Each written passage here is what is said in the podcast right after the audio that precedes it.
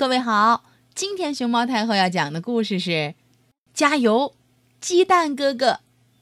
它的作者是日本的秋山匡，小然翻译，新星出版社出版。关注微信公众号“毛妈故事屋”和荔枝电台“熊猫太后摆故事”，都可以收听到熊猫太后讲的故事。啊啊啊！这个小家伙。他叫鸡蛋哥哥。不久前，他还待在蛋壳里，现在已经是很棒的哥哥了。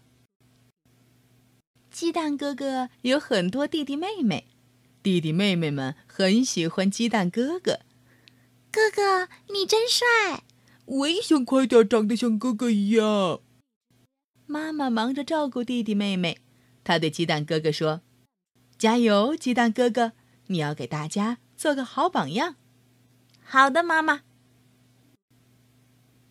今天弟弟妹妹们一大早又缠住妈妈不放。妈妈，你真好闻。妈妈，好暖和，好暖和。嗯哼。鸡蛋哥哥却不粘着妈妈，他挺起胸，大步往前走。我要去找朋友玩了。你们好好在家里待着吧。不过，每当只剩他一个人的时候，他就好像突然没了精神。我，我，好想回到妈妈的怀抱。原来做蛋的时候多好呀！可以睡在妈妈的鸡窝里，有蛋壳保护着我去散步。藏猫猫可以藏在绵羊身子里、兔子耳朵里，嗯，还可以套着蛋壳在水里游泳。鸡蛋哥哥，唉，叹了口气，啪，一屁股坐在地上。朋友们看见了，担心的围过来问：“怎么了？一副不开心的样子。”我们一起玩吧！啊啊啊！现在不想玩，我还想变回原来的蛋。就在大家交头接耳的时候，眼泪已经从鸡蛋哥哥的眼睛里流了出来。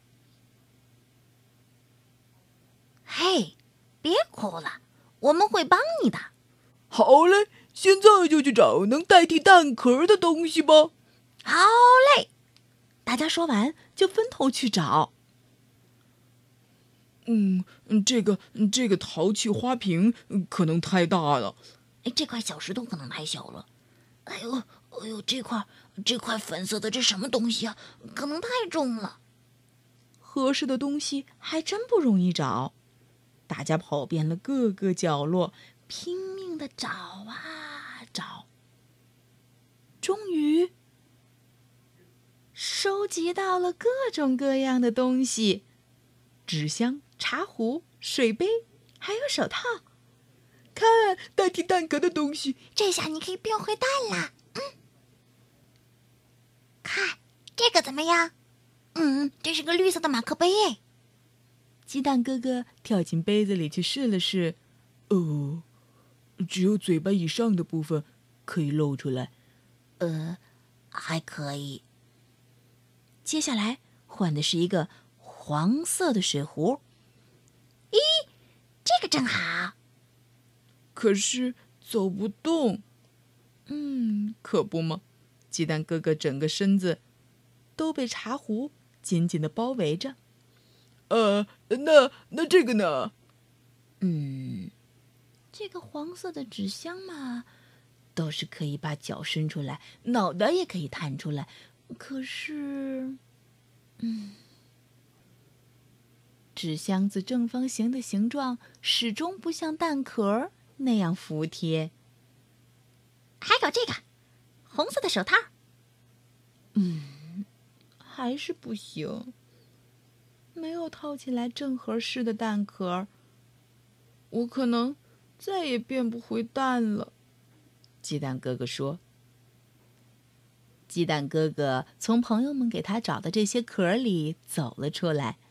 他看着为了给他找蛋壳弄得全身脏兮兮的朋友们，忍不住提了一个问题：‘各位，你们有没有想过要变回蛋呢？’他问。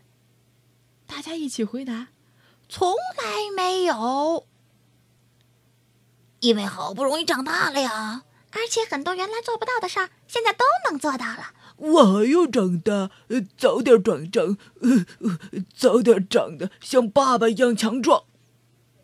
鸡蛋哥哥听大家这么说，开始有点不好意思了。你们真了不起！大家把捡到的红手套戴在头上。